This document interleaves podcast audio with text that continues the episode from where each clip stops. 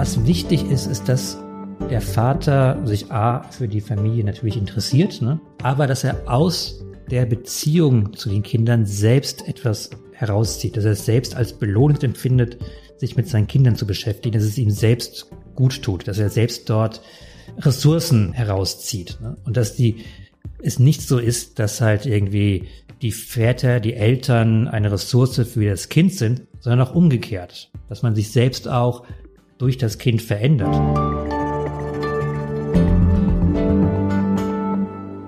Herzlich willkommen zum Podcast Hinter der Geschichte, in dem wir jede Woche hinter die Kulissen einer besonders spannenden Geschichte aus der Zeit blicken. Mein Name ist Wenke Chanakakis und ich darf heute die Gastgeberin sein. Hinter der Geschichte in der Zeit steckt oft eine monatelange Recherche, Reisen an entlegene Orte und Treffen mit besonders spannenden Persönlichkeiten. Hinter dieser Geschichte steckt ein halbes Leben. Ein Leben als Vater. Herzlich willkommen, Tillmann Prüfer, den manche von euch, liebe Zuhörerinnen und Zuhörer aus dem Zeitmagazin als Kolumnisten zu Stil und Mode schon kennen, aber der seit nunmehr zwei Jahren in Prüfers Töchter auch über sein Leben mit Juli, Greta, Lotta und Luna schreibt. Danke, lieber Tillmann, dass du heute unser Gast bist. Hallo. Danke, dass ich da sein darf. Toll. Du lieber Tillmann, wie ist es eigentlich, sich journalistisch so intensiv mit seinen eigenen Töchtern zu beschäftigen? Wie funktioniert das und wo gibt es vielleicht auch Stolpersteine und wie hast du die überbrückt? Naja, ich mache jetzt ja seit zwei Jahren eigentlich mit meinen Töchtern zusammen die Kolumne Prüfers Töchter die jeweils im Zeitmagazin erscheint. Und es ist einerseits natürlich ein journalistischer Traum, also gerade in diesen Pandemiezeiten, wo wir alle im Homeoffice waren, weil ich glaube, ich war der einzige Journalist in Deutschland, der zum Recherchieren nicht mal ins Internet musste. Das ist alles bei mir zu Hause passiert. Ich musste das eigentlich nur aufschreiben und ähm, äh, veröffentlichen. Und das war natürlich super. Nicht, nicht so bequem ist, dass jede Zeile von den Töchtern auch autorisiert werden muss. Das heißt, ich muss das dann alles äh, vorlegen und vorlesen und dann wird redigiert. Und als Zeitredakteur ist man ja an Redigatur einiges gewohnt, aber meine Töchter sind da noch mal eine Spur härter. Das geht dann so, ah, Papa, das würde ich ja nie so sagen. Nee, also das hast du voll falsch verstanden. Weißt du eigentlich was von meinem Leben? Und dann geht das hin und her. Und das ist eine Art zu arbeiten, die mich sehr prägt, aber die mich auch immer wieder dazu anhält, korrekt zu sein und gut zuzuhören. Denn es soll ja nicht eine Kolumne sein, die jetzt meine Sicht auf die Töchter erklärt, sondern auch die Sicht von jungen Menschen auf die Welt. Und du betonst auch, dass du diese Kolumne Prüfers Töchter nicht alleine schreibst, sondern wirklich ja auch mit deinen Töchtern gemeinsam. Ja, das ist so. Also ich schlage ein Thema vor und dann reden wir darüber. Manchmal haben sie ein anderes Thema, manchmal kommen sie selbst mit einem Thema und dann entsteht das in so einem Gespräch, diese Kolumne. Und das ist mir sehr wichtig, weil A, müssen die Kinder ja Bock drauf haben und sobald einer der vier Töchter sagt, ich habe darauf keine Lust mehr, ist es halt auch zu Ende. Dann geht das auch einfach nicht mehr. Und ich glaube, es gibt auch genügend so Vaterkolumnen, wo Väter irgendwie den lustigen Blick auf diese komischen Kinder haben und das wollte ich ja gerade nicht. Also ich möchte jetzt nicht ja selbst in Kolumnen wiederfinden. Du hast dich jetzt mit dem Titeltext in der aktuellen Zeit nochmal intensiver mit der Vaterrolle beschäftigt, über die Arbeit an den Kolumnen hinaus. Warum gerade jetzt und wie hast du diesen Text angelegt? Ich habe das gar nicht freiwillig gemacht. Doch, ich habe es freiwillig gemacht. aber Sascha, also unser Chefredakteur beim Zeitmagazin, Sascha Scheimowitz, der wird in den nächsten Wochen selbst Vater und kam auf mich zu und sagte, Tillmann, ich finde irgendwie überhaupt keine gute Literatur, wie es eigentlich so ist, ähm, Vater zu werden und auf was man sich da irgendwie einstellen muss und würde mich da doch gerne irgendwie so innerlich darauf vorbereiten und du musst das ja alles wissen. Du kannst das doch eigentlich mal so aus dem FF so runterschreiben. Mach das so mal. Und ich habe natürlich in der ersten äh, Reaktion genickt und gesagt, ja klar, das, äh, Klar, ich meine so, wer, wer, wer, wer, wenn nicht ich, muss wissen, auf was es als Vater ankommt. Und dann musste ich mir mal fragen, ja, aber was habe ich eigentlich als Vater gelernt? Was wäre das jetzt eigentlich, was ich weitergeben kann? Und das ist dann gar nicht so einfach. Und damit begann dann diese Recherche. Und wie man das bei der Zeit so erwartet, hast du gleich in der Kulturgeschichte der Vaterrolle begonnen. Was hast du über die Kulturgeschichte des Vaters herausgefunden? Nimm uns da ein bisschen mal mit in die unbekannten, unterbewussten Grundfesten, die ja immer noch fortbestehen. Ja, man wundert sich ja so ein bisschen, weil Väter ja einerseits die sind, die keine Kinder gebären können, die kein, kein Leben auf die Welt bringen können. Also wenn man sich jetzt Männer und Frauen so nebeneinander anschaut, dann sind Frauen doch die beeindruckenderen Kreaturen. Aber die Gesellschaft ist immer auf die Männer und halt auch auf diese Vaterfiguren ausgerichtet gewesen. Also der Papst ist der heilige Vater und muss dafür nicht mal Kinder bekommen haben. Wir sprechen vom Vaterland, vom Vaterstaat. Also sehr, sehr viel geht auf den Vater hinaus, was ja eigentlich verwunderlich ist. Und es liegt so ein bisschen daran, dass natürlich eine erfolgreiche Gesellschaft davon ausgehen muss, dass sie Kinder zeugen muss. Und während die Frau, die Mutter immer schon ähm, eine, eine ganz offensichtliche Verbindung zum Kind hat und diese Rolle auch nicht ablehnen kann und nicht einfach weggehen kann, musste man Vätern immer eigentlich erklären, warum das wichtig ist, dass sie irgendwie sich um die Familie kümmern, dass sie sich um die Kinder kümmern. Also musste die Vaterrolle immer kulturell konstruieren. Und deswegen wird von äh, dem, dem römischen Götterhimmel bis zum Christentum sich immer sehr viel Gedanken über den Vater gemacht, über den Hausvater, über den, äh, den gütigen Vater. Eigentlich um Männern diese Rolle in der Gesellschaft, die sie spielen müssen, in irgendeiner Weise schmackhaft zu machen. In deinem Text zitierst du auch den Psychologen Jürgen Grieser, das fand ich spannend. Den zitierst du mit dem Satz, nicht die Natur, sondern die Kultur bringt Vater und Sohn an einen Tisch. Und damit meinst du genau diese spezifische kulturelle Leistung, den Vater auch wirklich auch in die Verantwortung zu nehmen, äh, für die Familie mit zu sorgen. Nun hat sich ja aber diese Rolle wahnsinnig verändert. Was hast du darüber in der Forschung herausgefunden? Ja, das hat sehr viel mit der Arbeitsteilung zu tun die in der Gesellschaft vorangeschritten ist. Und da reden wir jetzt vom 19., 20. Jahrhundert, von der Industrialisierung. Früher im bäuerlichen Haushalt, da war, da gab es den Hausvater, der hat sich um die Belange, um die finanziellen Belange gekümmert, der hat sich um die Erziehung gekümmert, um, der war so eine Art Außenminister. Und dann gab es Fabriken und dann musste der Vater morgens aus dem Haus und ähm, Geld verdienen und kam dann irgendwie abends müde wieder. Und plötzlich fielen alle diese Rollen, die der Vater auch mal so hatte in Bezug auf die Kinder, auf die Mutter zurück. Ne? Und das wurde auch dann im bürgerlichen Gesetzbuch wirklich so festgeschrieben, dass der Vater für den Unterhalt der Familie aufzukommen hat und die Mutter sich für um die Kinder zu kümmern hat.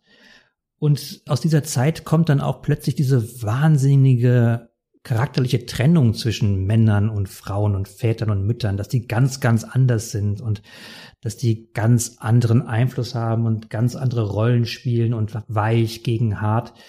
Und das ist im Grunde auch eine kulturelle Konstruktion, an der wir aber heute noch äh, sehr zu knabbern haben, obwohl unsere Gesellschaft heute eigentlich viel mehr Dynamik zulässt und auch viel mehr Rollentausch zulässt. Wird denn diese Dynamik und dieser Rollentausch auch gelebt? Was hast du darüber herausgefunden?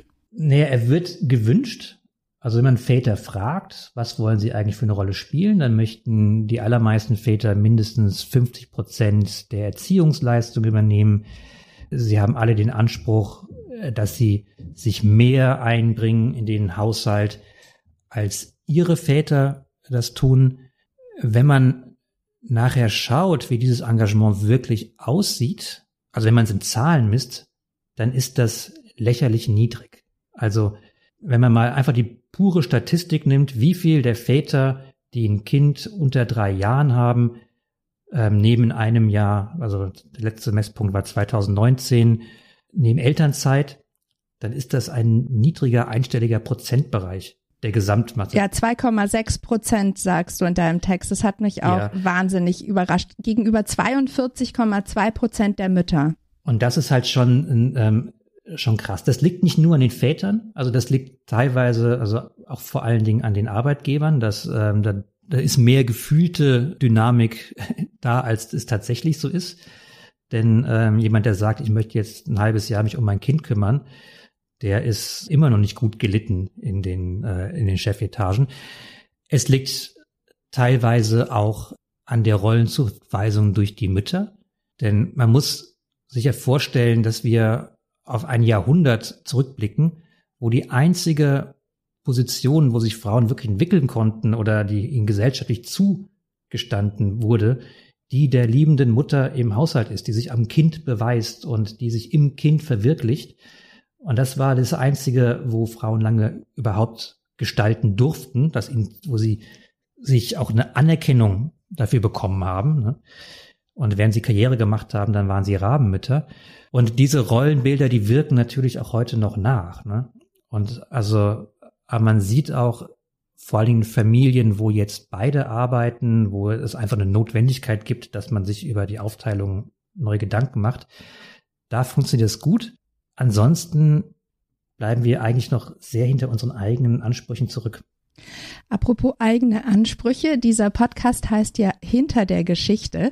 Wie ist das Vatersein ähm, bei der Zeit? Ist das ein Kaffeeautomaten-Thema oder doch eher nicht? Und was hast du äh, Sascha Chaimowitz äh, empfohlen jetzt? Naja, ich glaube, das Erste, was man irgendwie merkt, wenn man junger Vater wird, glaube ich, ist, dass man plötzlich ein Projekt hat, dass man nun wirklich nicht irgendwie ähm, äh, verbocken will. Und dass man plötzlich so als junger Mann lebt man ja in einer Welt, wo man denkt so, ach, alles, was mich jetzt betrifft, was ich möchte, das ist wahnsinnig wichtig.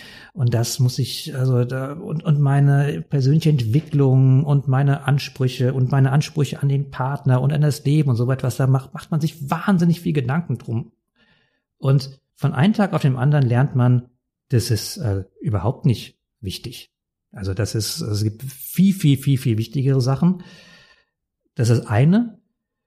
Und plötzlich hat man Kontakt mit einem jungen Menschen, der einem sagt, und ich glaube, dass du das richtig gut hinkriegst. Volles Vertrauen, dass du das irgendwie ähm, in die Hand nehmen kannst.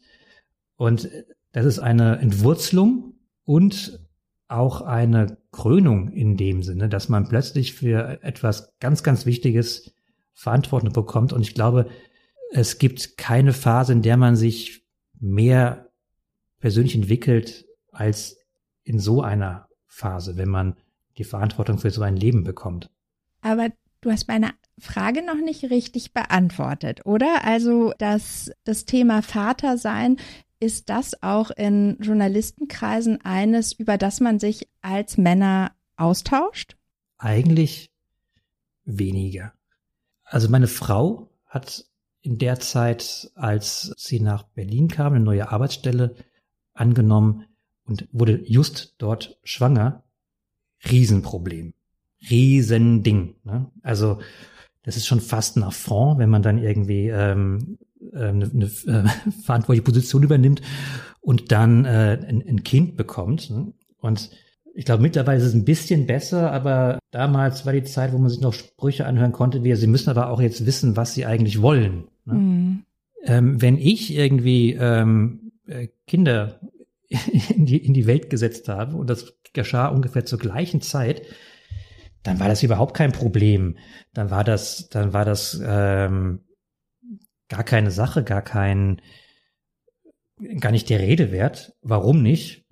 Weil sich jeder Arbeitgeber sicher sein konnte, dass das überhaupt nichts mit der Arbeit zu tun hat, dass das überhaupt nichts mit der Verfügbarkeit des Arbeitnehmers was zu tun hat, nichts mit seiner Prioritätensetzung, weil die ist ja wahrscheinlich dann noch mehr ähm, am Schreibtisch, weil man ja noch lieber Karriere machen möchte, um diese junge Familie noch besser zu unterstützen. Das hat sich, glaube ich, in zehn Jahren sehr verändert. Den, den Eindruck habe ich schon auch, oder Tillmann? Weil ich meine, die Co-Leiterin bei euch im Zeitmagazin äh, von Sascha, die Maria, die wird ja auch ähm, Eltern und äh, die haben die Chefredaktion zusammen angetreten, oder? Also das geht jetzt inzwischen schon besser, hoffentlich. Das geht, das geht inzwischen ähm, schon besser. Also ich glaube, dass die, dass die äh, Zeit dort viele Bemühungen macht und sich da auch Großes vorgenommen hat, das äh, auch zu leben, auch in der Führungskultur.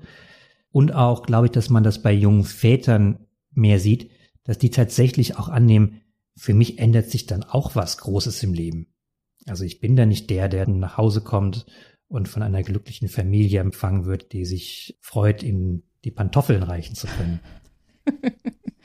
Dieser Podcast hinter der Geschichte ist ja ein festes Element der Freunde der Zeit, dem Programm für Abonnentinnen und Abonnenten der Zeit. Ein weiteres Element des Austauschs dabei ist auch eine wöchentliche Stimmungsfrage der Leser. Und angeregt aus der letzten Woche durch die Ankündigung deiner Titelgeschichte, Tillmann, haben wir die Leserinnen und Leser auch zu ihrem Verhältnis zu Vater und Mutter befragt. Über 2800 Menschen haben dabei mitgemacht und uns erst einmal ein paar beschreibende Attribute Attribute genannt. Bei der Mutter waren die beliebtesten Beschreibungen auf Platz Nummer eins liebevoll, fürsorglich und auf Nummer drei vertrauensvoll. Beim Verhältnis zum Vater wurde am häufigsten genannt auf Platz Nummer eins respektvoll, dann vertrauensvoll und liebevoll auf Platz Nummer drei.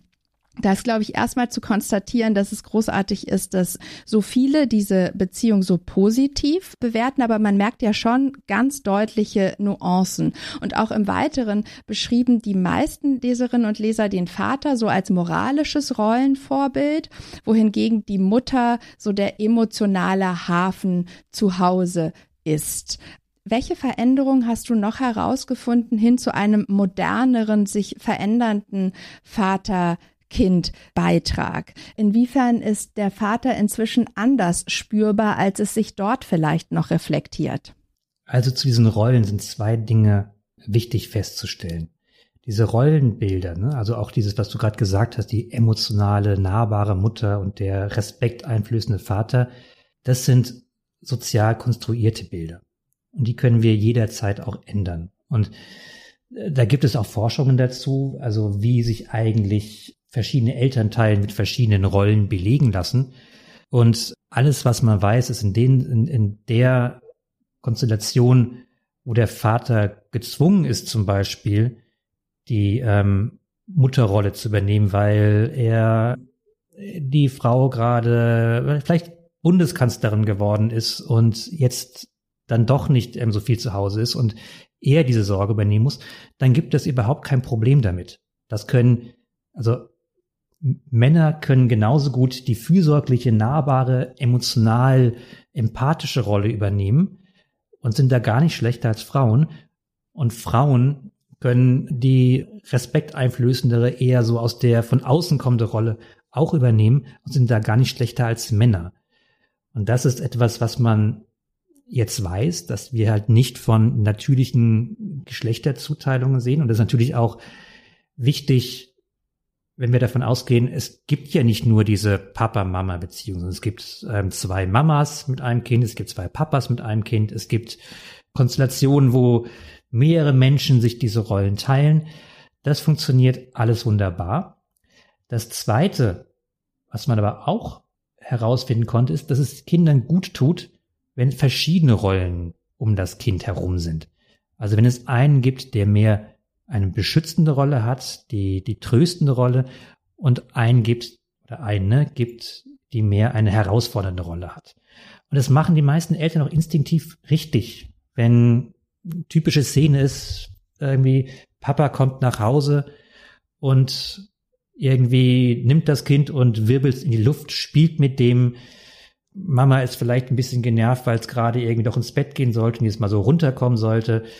Aber du bist ähm, ist instinktiv richtig, weil äh, damit Kinder nochmal eine ganz andere Ebene von Kommunikation lernen, ne? sich mit was vom Außen konfrontieren, mehr herausgefordert werden, mehr so an Grenzen zu gehen. Das ist etwas, was ein Elternteil, was die ganze Zeit so ähm, quasi äh, 24-7 Körperkontakt mit einem Kind hat, schwer herstellen kann. Und diese beiden Rollen, also Menschen, die Verschiedenes können und verschiedene, auf eine verschiedene Art und Weise authentisch sind, das tut Kindern gut. Das weiß man. Das ist spannend. Du hast dich aber auch damit beschäftigt, welches Glück, aber auch welchen Effekt eine gute und enge Vater-Kind-Beziehung für die Väter, für die Männer hat. Kannst du uns was davon erzählen? Ja, das sind Forschungen, die schon relativ früh begonnen haben. Also man hat sich ja mit der besonderen Rolle von Vätern so eigentlich so intensiv ab den 90er Jahren beschäftigt. Und ähm, ich habe da für unsere Geschichte mit Alois Herlt gesprochen. Das ist ein ähm, Soziologe aus Bielefeld, wo viele so Familienstudien gemacht wurden, der damit angefangen hat, mal herauszufinden, was ist eigentlich, also was macht eigentlich einen guten Vater aus? Was muss dann da sein?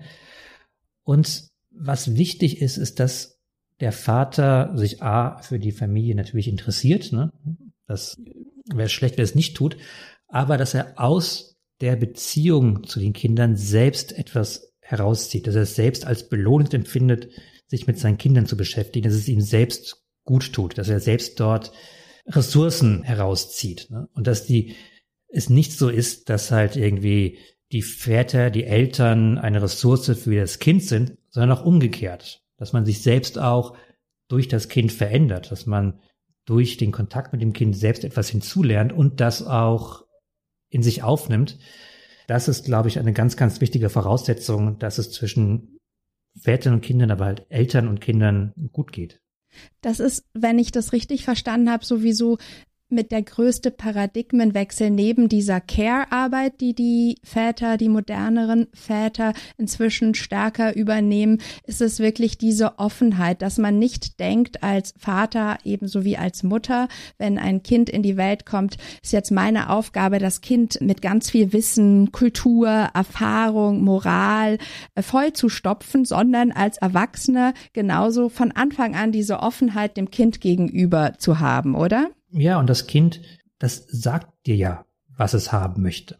Also es ist ja gar nicht so, dass man da irgendwie so ein Geschöpf hat, was man mit verschiedensten Inhalten füllen muss. Ne? Also das funktioniert auch überhaupt nicht. Ähm, das muss ich auch schon mehrmals miterleben, dass Kinder, die sich für etwas nicht interessieren wollen, das auch tatsächlich durchsetzen können, dass man sie das nächste Mal nicht mehr ins archäologische Museum mitnimmt.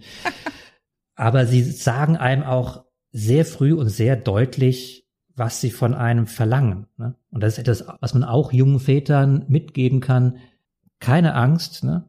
Das Kind kann dir schon sehr deutlich mitteilen, was es gerade von dir will. Ne? Notfalls schreit es dich an, wenn du es nicht verstehst, und dann wird es still, wenn du es endlich verstanden hast. Man kann eigentlich nicht so viel falsch machen, wenn man nur irgendwie zuhört und sich nicht mit eigenen Vorstellungen, wie das jetzt funktionieren hat, zu sehr zuballert. Was mich überrascht hat an deinem Text, dass es in keiner Stelle um autoritäre oder nicht autoritäre Erziehung geht. Das waren noch solche Begriffe, die ich aus meiner Kindheit kenne. Ich würde mal so schätzen, Tillmann, wir sind so eine Generation, sind so in den 80ern, 90ern groß geworden.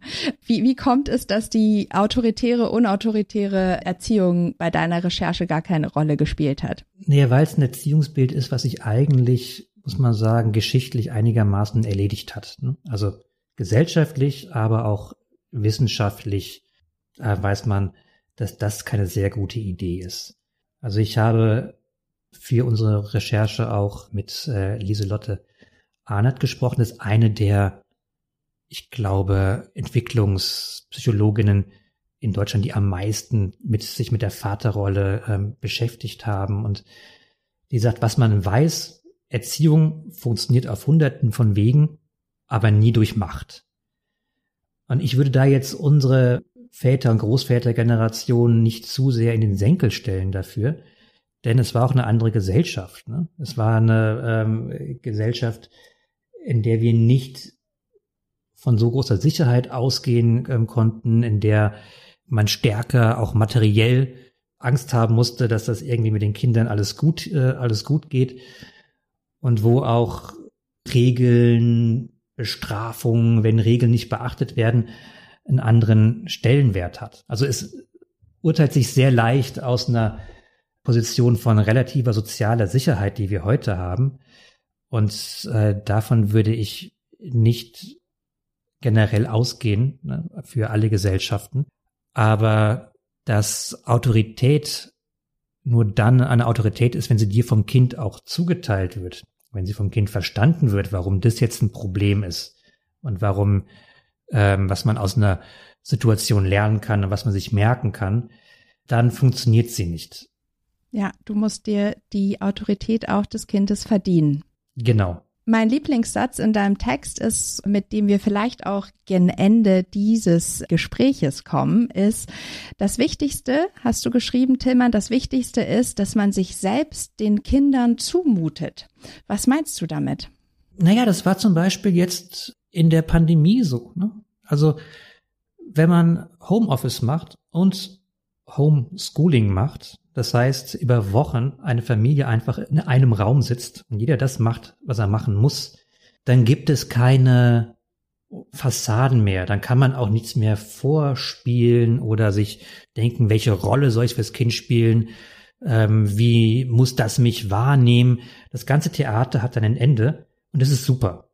Ich finde, es ist wichtig, dass ein Kind ein ähm, kennenlernt in den Dingen, die einen begeistern, denn nur dann kann es davon was lernen, dann kann es die Begeisterung mitnehmen oder auch nicht. Es kann sich dazu verhalten, es kann das ablehnen, es kann das respektieren. Und es ist wichtig, dass ein Kind einen auch miterlebt, wenn es mal nicht so krass gut läuft. Ne? Wenn man, wenn man, wenn man scheitert und auch miterlebt, dass Scheitern aber keine Katastrophe ist, dass Scheitern nichts ist, was tabu ist, was man niemals passieren darf, worüber man nicht sprechen darf, sondern es dazugehört, irgendwann hinzufallen, traurig zu sein und wieder aufzustehen. Und diese Fähigkeit zu leben, das ist das, was Kinder von Eltern lernen können und sollen und was, glaube ich, alle Eltern ihren Kindern auch geben können. Das finde ich ein beruhigendes Resümee deiner Recherche. Und dazu müssen Sie nicht mehr meinen Artikel gelesen haben. nach diesem Artikel, nach dieser Titelgeschichte, nach so vielen Vater-Töchter-Kolumnen, frage ich mich, Tillmann, wann kommt eigentlich die Netflix-Serie zu Prüfers Töchter? Jamie Foxx und seine Tochter haben gerade eine Serie hingelegt, Dad, Stop Embarrassing Me. Gibt es diesbezüglich Pläne von Prüfers Töchter und Prüfer dem Vater? Äh, ich glaube, ich bin so froh, wenn meine Kinder diese Kolumne noch ein bisschen mitmachen und so froh, wenn diese Kolumne etwas ist, was die Beziehung zwischen uns auch lebendiger und äh, besser macht, dass ich mir ähm, gerade keine großen Vermarktungsvorstellungen davon habe, ähm, wie man das irgendwie noch, äh, noch glamouröser gestalten würde. Natürlich möchte ich noch lange irgendwie mit meinen Kindern arbeiten. Ich möchte, dass uns das, uns das allen noch lange Spaß macht. Ich möchte, dass es den Lesern Spaß macht. Ich möchte, dass da auch Kinder, die die Zeit lesen, was davon haben und das Gefühl haben, oh, hier wird auch das wichtig genommen, was ich empfinde. Und solange das so ist, ist das super. Und was kommt, weil das wissen wir sowieso nicht. Danke vielmals. Wir freuen uns auf weitere Texte und hoffen, dass ihr als gesamte Familie weiterhin daran Spaß habt und auch daran wachst, inwiefern ihr daran auch gewachsen seid als Familie und auch so zwischen ähm, Vater und Töchtern. Davon erzählst du auch in einer Zoom-Session von uns mit den Freunden der Zeit. Das vielleicht noch als kleine Empfehlung. Wer also noch mehr von Tillmann hören und auch sehen will, ist herzlich eingeladen, auf freunde.zeit.de vorbeizuschauen. Denn das war nun der Podcast hinter der Geschichte mit Tillmann Prüfer für alle regelmäßigen und unregelmäßigen Leserinnen und Leser der Zeit. Lieber Tillmann, wir nehmen diesen äh, Podcast ja auf in einer Woche, in der sowohl Mutter als auch Vatertag gefeiert wird. Sind solche, sind solche Feiertage bei euch in der Familie irgendwas, was ihr feiert oder wie geht ihr damit um? Sagt ihr, das ist äh, irgendwie konsumistischer Quatsch? Also nein, ich glaube zu Recht wird bei uns der Muttertag noch glamouröser begangen als der als der Vatertag. Ne? Ähm, zu Recht, ne? weil das also das ist auch etwas, was in meiner Kolumne regelmäßig zu kurz kommt, was eigentlich die, die große Leistung meiner Frau bezüglich all dieser Töchter ist und dass das ja immer nur die halbe Geschichte ist, die man eigentlich hört. Und ich hoffe, dass das auch immer wieder durchscheint, obwohl es eine Vaterkolumne ähm, ist. Aber das ist auch ein Bedürfnis der Kinder, das zu feiern. Ne? Das ist jetzt nichts, was wir sagen, oh, das ist ein Muttertag und ein Vatertag, sondern die ähm, haben da Spaß daran, die wollen dann einen ähm, Frühstückstisch decken und decken sich das aus. Und das lasse ich mir natürlich sehr gerne gefallen und meine Frau auch. Lieber Timmern, vielen, vielen Dank, dass du uns ein bisschen hast über deine, eure Schultern blicken lassen. Viel Freude beim Vatertag. Auch Ihnen, liebe Zuhörerinnen und Zuhörer. Und apropos Zoom, wenn Sie Tillmann sehen wollen, habe ich Ihnen das eben schon ans Herz gelegt. Und alle Abonnentinnen und Abonnenten laden wir auch einmal die Woche, meistens donnerstags, zu einer neuen Live-Zoom-Session ein. Meist zu den viel diskutierten oder besonders nachgefragten Artikeln der Zeit. Ich würde mich freuen, Sie und euch auch einmal dabei zu begrüßen. Auch dazu alle weiteren Infos unter freunde.zeit.de. Tschüss und auf Wiedersehen, eure Wenke Chanakakis. Ciao Tillmann. Tschüss, vielen Dank. Ciao du.